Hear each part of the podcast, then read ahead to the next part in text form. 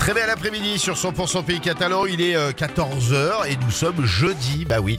Et c'est Philippe, je vous accompagne euh, cet après-midi avec des tubes Kigo et Avamax. Il y a Mike on the Mechanics aussi qui arrive dans quelques minutes. 100% les tubes, les tubes et l'info.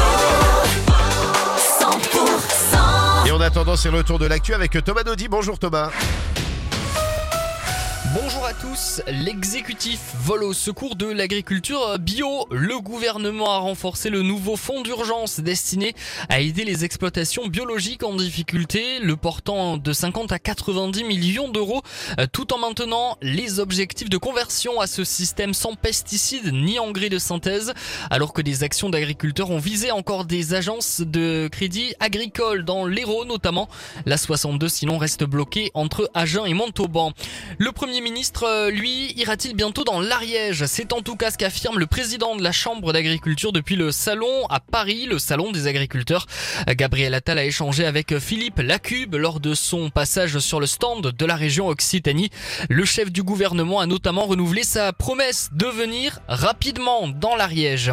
Le maire de Saint-Jory près de Toulouse a écrit à Emmanuel Macron. La petite ville au nord de la ville rose est au bord du gouffre. Plus d'un million d'euros de déficit et des centaines de factures impayées s'empilent sur le bureau du nouveau maire Victor Denouvion.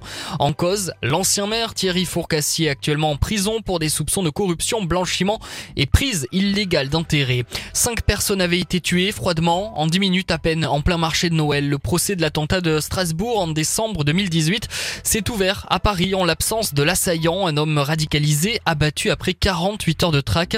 Quatre hommes soupçonnés d'avoir joué un rôle dans la fourniture d'armes à l'auteur des coups de feu vont être jugés euh, pendant cinq semaines devant la cour d'assises spéciale.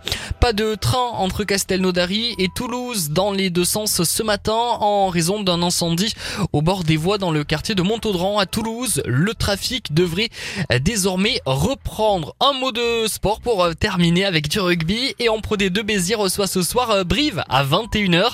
Demain Provence Rugby contre Colomiers et le derby Montauban Agen. La météo.